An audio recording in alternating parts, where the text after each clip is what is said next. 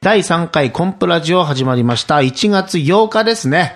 もう、あっという間に新しい年が始まってるということですが、この収録は12月。この気分の持っていき方っていうのは難しいけ ど、まあこれが正直なところやからね。うん1月と聞いて思い出すのはあれですね、あの、うんスポーツジムに通い始めたのが一昨年の1月なんですよ。スポーツジムいいですね、ともやん。ねえ、もう、必ず1日1回は行きます。そうなんですよ。あの、私のが先にやり始めて、今でもずっと、まあ、ほぼ平日は毎日のように行ってるんですけど、ある時急に後ろから、トントンって背中を叩かれて、なんやー思って振り向いたら、ともやんがニヤニヤ笑 ってる。毎日のように会ってるのに、スポーツジム始めたこと言わないの。もうコンプを驚かすためマジにで内緒にしとったあよーいいな前の日も一緒にステージ立っとったよ。言えよ、それぐらいと思うけ通いど。始めて3日後目ぐらいだったねでもね。うんやっぱりでもサプライズって大事なのかね。大事。そういう意味で言うと、マジックはもう完全にサプライズの世界かもね、友蔵ちゃん。そうですね、もうサプライズの世界 ですかいや、だから、相手の考えていることのその先を行って、楽しませるっていう。ああ、まあそういう意味ではサプライズですね。これね、今、友さん、いいこと言うだけど、僕ね、それ、楽しませるっていう表現がね、あんまり好きじゃないんですよ。あの、これ、また、ややこしいおじさんになってしまうかもしれませんけ ど、やっぱね、楽しんでいただくなんですよね。よく、あの、みんなを楽しませますってこう言う人がいますけど、おい、すげえなと思うんですよ。どうしてそんなこと言い切れるんだろうと。ほんとね、ダメやな。そういう意味では。自信がないのかね。うん。でもある意味、まあ、言逆ってしまったらあれかもしれないけども、心の中ではね、絶対楽しませるんだっていう気持ちがあればいいんじゃない、なるほどね。うんだらそう確かに俺はお前を楽しませるぞっていうんじゃなくて、心の中で楽しませてやるぞっていう気持ちで、ぜひ楽しんでくださいねっていう表現になる。うまいこと言うた。それだと思うけどね。そうやね。確かにその、楽しませるんぞっていうものが内側にないないとと、できるわけないもんね。そうそうそう。ちょっと、ま、負けず嫌い的な気持ちに似た感情だと思うんだけどね。そうやよね負。けたくないっていう気持ちに似てて。もう本当に私なんか負けず嫌いやからね、子供の時からずっと負けず嫌いで育ってきて、この負けず嫌いっていう感情は、やっぱ大、この芸の世界で生きていこうと思うと大事なんじゃないかなと思うけど、あのずっとふくらりを昔からしてるおびちゃんから見てどう感じるそれ。え、うそれはすごく感じる。負けず嫌いっていうのは。見た目はこんなに柔和なのに、芯が、でもそれが芯になってるからいいんじゃないかな。ほうなんかこのお互いに褒め合うと気持ち悪いからやめようか。 負けず嫌いって、でも、人に対して負けず嫌いじゃなくて、自分に対してもあるでしょかっこいいこと言うな。ひひじゃねえよ、本 当に。いや、でもそれ思うよね。でももういつも自分だと思結局うはその他人と比較して自分がどうかという負けず嫌いでやってると、嫉妬とかひがみとかうん妬みとかね、うんマイナスのエネルギーが出てくるんですよね。でもやっぱり最初の頃って、一つのマジックやってもあの人のマジックの方が面白いんじゃないかとか、あの人が受けてるなとか、そんなことばっか考えた時期はありましたけど、あるある時期から、あ、俺はこれでいいんだということは、あの、思い込ませるようにして、えー来た部分というのは確かにありますね。で、それができるようになってから、緊張もしなくなってあーそ、れいいな相手は自分だっていうことにちょっと気づいた時期っていうのは、まあ去年ぐらいから。まあ確かにそういうのはありますわね。友達ちゃんはどいや、負けず嫌いっていう話でいたじゃないですか。あのー、マジシャンの方って負けず嫌いの方多いと思うんですよ。ほう例えば、あの、マジッパっていう、うんマジシャンズパーティー。うあー、これサーあクルの、ええコンプオフィスでやってるマジックサークうルん月に1回やってるんですよね。もうほぼ9割方の方負けず嫌いですね。テレビなんかでマジックやってるのを見ても、わからないと悔しい。負けず嫌いななんるほどで。で、知りたい、調べる。で、それが趣味となっていくっていう人が結構いらっしゃるんじゃないかなっていう気がしますね。そうやね。そう思うと負けず嫌いってこう一言で言うてもいろんな受け止め方があるからね。うん。うんそれはまあ研究熱心という言い方もあそうるですしね。ね。まあ、いうふうに言えば。うんええたただですねお客さんに、あの、負けず嫌いの方がいらっしゃると非常にやりにくいんですよね。ですので、あの、お客さんが負けず嫌い、ね。そうです。ですので、あの、ショーの始まる前に、お客様、リラックスしてご覧ください。都合のいいことばっかり言ってるっていう。ねええわかるよ負けず嫌いの感情をお客さん持ってらっしゃるのはもう分かって分る。かどうってしるよんうですよねもないから、そうそなんですよこをうんこの引き出さないようそうそうそうそううにん進行していくっていうねそうつまりそういうことだよね。だから、あの、自分の、おやってることと別のことですよ。逆のことをお客さんに求めてるっていう、なんかちょっとわがままなところもある。その人のオーラってのはもう、わかるよしわかるもう種見破ってやるぞ。だからあの子供たちのショーなんかになるとマジック一つやったら、はいって手が上がるの。でクイズじゃないっつうの。種分かったみたいな、はいはいはいって手が上がる。そうじゃねえよっていうことを言うことはありますけどね。あの、でもマジックの本質って種がどうなってるのかを考えるっていう、そこだけに楽しみがあるものじゃないような気はするんだけどね。どうなんかね。間違いないですね。うん。マジックの楽しさって何やろ、驚きたいんやぜ、みんな。やっぱり、わーって言いたい。だから、ちょっと驚きたいがために見に行ったりとか、うん。マジックの番組見たりとかする。うん。から驚きたいがために見えるんです驚よきたいねの。あの、不思議を見たいの。それでも女性の方の考えであ、すよそうなの男性は見抜きたいあ、方があ、多いと思男います、あ、そうなんやね。あ、それはありますよ。今、友蔵ちゃんが、えー世の中の男性の代表みたいな言い方。代表今日もその言い方がなんかなとは思ったけいど、やでもそれはすごく感じ 一ますよ。般的にそういう人が多いかもね。うん見抜きたいっていうか、見抜けるだろうなって思うんだよね。そうですもうこれだけそうですねうんいろんな経験をしてきたんだから、子供の時には分からなかったけど、うんもうこの年齢になってマジック見たらすぐ分かるだろうなっていう、なんか、どっか固定的な思い観念があって見ると、んでも分からないと、あれって、そんなはずない。うん。もう一回見てもやっぱり分からない。いやー、こいつインチキしとんがじゃんやんか、みたいな。確かにね、その、うんマジックって不思議やから、そこはマジシャン対お客さんの、まあ一つの真剣勝負のん部分ではあるからね。うんうんだけど不思議だけじゃないんだとは思うんですけどね。これまあ、ややこしい話。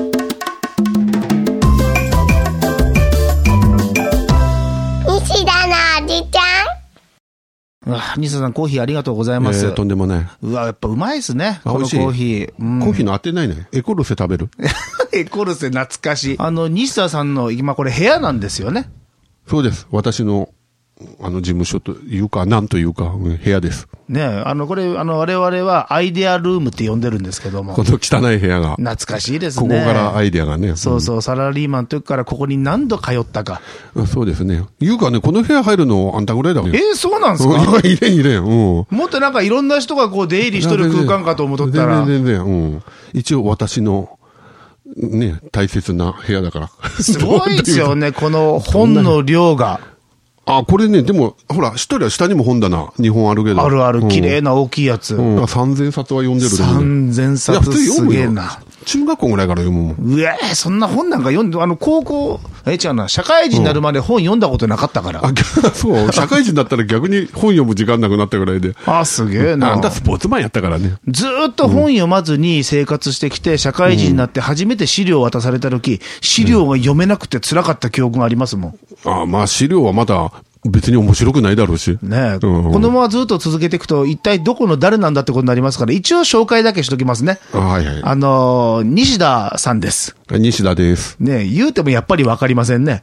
そうですね。だでもね、知ってる人はほら、ブログとかでよう、名前だけは出てるからね。そうなんです。最近は SNS とかね、いろんなもので、あ、西田さんってもしかしてあの人かな、みたいなつながりを意識できる人も確かにね、まあ多少なりと。いる世の中ですもんね。西田さんは、えーコンプレッサー通信の編集長をお願いしてますし、させていただいてます。いや、はいとんでもない。それからこのネットラジオをやろうって言った時も、まず最初に相談したのが西田さんだし、そういう意味では私、何かことがあるたびに、うん真っ先に相談する、えー良き、えー兄貴のような存在の方でございまして、年齢的にはどれぐらい違うんでしたっうんけ年、私はね、54。 ?54。僕今41なんですよ。一回り以上。ねえそれぐらい違うけど、全然違いっていうのは気にならないようなお付き合いをさせていただいてて。あ、私ね、んやっぱね、若い人と付き合うとダメやもんでね。ほう。あのー友達、同級生とかいっぱいいるんだけど、間違って長生きしたらみんないなくな るから、やっぱり若い人と付き合っとかんと、将来のこと考えて。あの、将来的に自分一人ぼっちになるから、そうそう若い人が周りにおればおるほど、そういうことですね。うん。ずっと楽しい時間が続くということですもんねそうですそうですだから。もうだから一緒にお付き合いいただいてるんです かうんもう、だからもう二十歳のお姉ちゃんとかでも OK。全然意味が違うけど。意味がそれ違うけどねえ。でも二十歳のお姉ちゃんはお姉ちゃんで大変ですよ。お付き合いするよりも介護生活の方が長くなるわけでしあょ。だから誰もしないでしょう ね。うん、かかわいそうやな、そいうやいやいいう意や味では、。金が物言いますからね。うん、金はやっぱ持ってらっしゃるんですだかかららそうじゃなくて、やっぱええりお小遣いやる言うたら、やっぱ、ちょっと介護してくれるでしょ。あ、なるほど。でもお小遣い出すぐらいなら普通に介護のところにお金払って、しっかり介護してもらった方がいいんじゃないですか。まあそうですけどね、嫁はん介護のし、仕事してるしね。あ、ちょうどよかったですね。。よかったかどうかわかんないけど、金ならないもん、私の介護しても ああ、そうか。だからしてくれんって何の話や、これ。うんね えしかし本当にいろんな相談今まで来ましたけどもね、サラリーマン辞める時の相談っていうのは大きかったような気がしますよね。ああ、そうですね。飲み屋さんでやらないかっていう話が来たこともあったし、あーうんありましたね。うん。あの、サラリーマンの時に、あるお店のオーナーから、うんうんぜひ、あの、コンプレッサー君やってみないかって言われたことがあって、ああ、そうですね。うんそう、で、ずっとその独立したいっていう思いが強くあったんで、やろうかなと思った時期はあったんですよ、いや、確一緒かにに。見に行ったね、あこ。そう、げんあの、お店まで見に行ったんですもん見ね。に行ったね、一緒に。うん。で素晴らしい店やったね。いや、 素晴らしかった。よし、やるぞという思いを持ったところで、西田さんから、いや、ちょっとやめた方がいいよって、一言言われて。うん。で、いろんな人に私も相談したら、結果やめた方がいいよっていうことになって、ううんん、あの、まあね、当時のそのオーナーさんには申し訳ないんですけども。でもね、あんたの芸人仲間からね、僕言われてねほう、西田さんなんで止めるんだ、今、コンプレッサーが。ねえ独立しようとしてるのにと。とは言われたこともありますけどね。あの、ともやにもその話したら、俺なら二つ返事で食いついたん ですよそうだよね。さすがともややなと思ったこともありましたけどね。でもまあ、お世話になった、いうか、まあ、その程度だけどね。いや、でもあそこで、あの、お店の経営というところに、一歩踏み込まずに止めていただいたから、今の芸人としてのコンプレッサーさんっていうのはあだあるのかなとは思いますよね。だから結局、その芸人としてというか、結局、あれ、あれやるときはほら、あんた芸の、経験はあるけど、水商売とかの経験ないじゃないか。全くないですよねそういう飲むのは好きですけどねそうそうそうだからそういうのでやってもすぐうまくいかないだろうと。うんなまあそういう考えもあったんだけど。なるほどね。いや、マジックしてりゃいいだけならね。そういう感じじゃなかったよな、あの時。やっぱ店を任される感じだったし。そうで、まあ若さでね、よし、俺はやるんだっていう、この思いだけで突っ走ろうとしてましたからね、その飛び上がった瞬間に、バンとこう頭を叩かれた、あれっていうのは、本当に感謝してます、ありがとうございまいす。や、とんでもない。それをね、なんか大げさにね、命の恩人とかたまに言われてるけど、命助けたことって、ほら、あのー福岡駅のホームに落ちた時ぐらいだけだから、 それ助けてるのは西田さんじゃなくあ私じゃないてけ、ど当時、あの、駅の中でたむろってた若いあんちゃんたちですから。あーでもあんた酔っ払って落ちたね、見事に。あの時ね、いや、朝起きたら脇腹が痛い記憶しかないんですよ。で、んなんでこんなに脇腹痛いんだって思い出してみたら、ものすごい泥酔で、ホームに落ちてたんですよ。そういうことだよね。もう深夜のホームも終電やから、誰も周りにおらんで、このままやったら、あの、一人で、えー電車イリュージョンやるところだったうの。 んそうい人うこと体切断の。たまたま若者たちがたむろしてて、引き上げてくれたの。ありがたかったっすよ。で、感謝の気持ちを込めて、ホームで帰りに、あの、マジックを見せた記憶がああ、なるほど。でもさ、うんそんな夜中におる若者なんかろくなもんでないよ、普通は。それがね、最近ろくなもんになってんすよいや。、大したもんだよ、ね。この間あったんですよ。あ、そうなんだ。地元の人。お覚えてますかって言われて、いやいや、だ誰ですかって、いや、覚えてますか僕、命の恩人です よ。そうそう。 もう立派にあの成人されてて、で、奥さんもいて、子供もいて、頑張ってる方で、えー SNS でも今、お友達になってますけどもね。あともうちょっと思い出したけど、命の何とかで思い出したけほどう、あの、サラリーマン時代野球部かなんかバーベキューで、あの、酔っ払ってあんた、正午に泳ぎ出した時、あ、これで会うことはないだろうと、この まま流されていくなと思って。で、あの時、あんた、あの、帯引っ張ってって一緒に川中連れ込んで二人で泳いでたから、あ、ここで二人と、二人はこのまま流されるなと 懐かしい。思ってた思い出もあるんですけどね。確かに、おびちゃんあれでしたもんね、当時野球部のマネージャーで、うんで、私も野球大好きやったから野球やっとって、そうそうあれ、泳いでましたっけいや、わからん。ほぼ半分流されかかっとった何度も命失いそうになってたんですね。そう。で、みんな、なんか、で、助けるとかやめるとか誰も言わないで、ただ、喜んで見てただけだから、もう。上がってきて、ポケットに手入れたら、携帯電話が壊れてたってあいうー。まあ、その後、僕の人生の中で、あと2回ぐらい携帯が壊されるという流れが、よかったね、携帯。壊れただけで済んで。 体は生きててよかったですわ。もう、西田さんには、この、えーコンプラジオの後半に、ちょくちょくこんな形で出ていただこうとそうです思ってますんでた。まあ別に、たまにでもいいですよ。いやいや、もう毎週でいいんじゃないですか、こうないっや、たら第。4金曜日とか。第4金曜日。なんで第4い金や、曜日なん4ですか金、男2人だから4金かなとか思ってんのあ、金が4つで。んうまいな。何やまあちょっと思いついて。 じゃあ、四金とりあえず、まあまあ任せます最高やわ。ありがとうございます。いえいえ今日はこの辺で。はいコップラジオ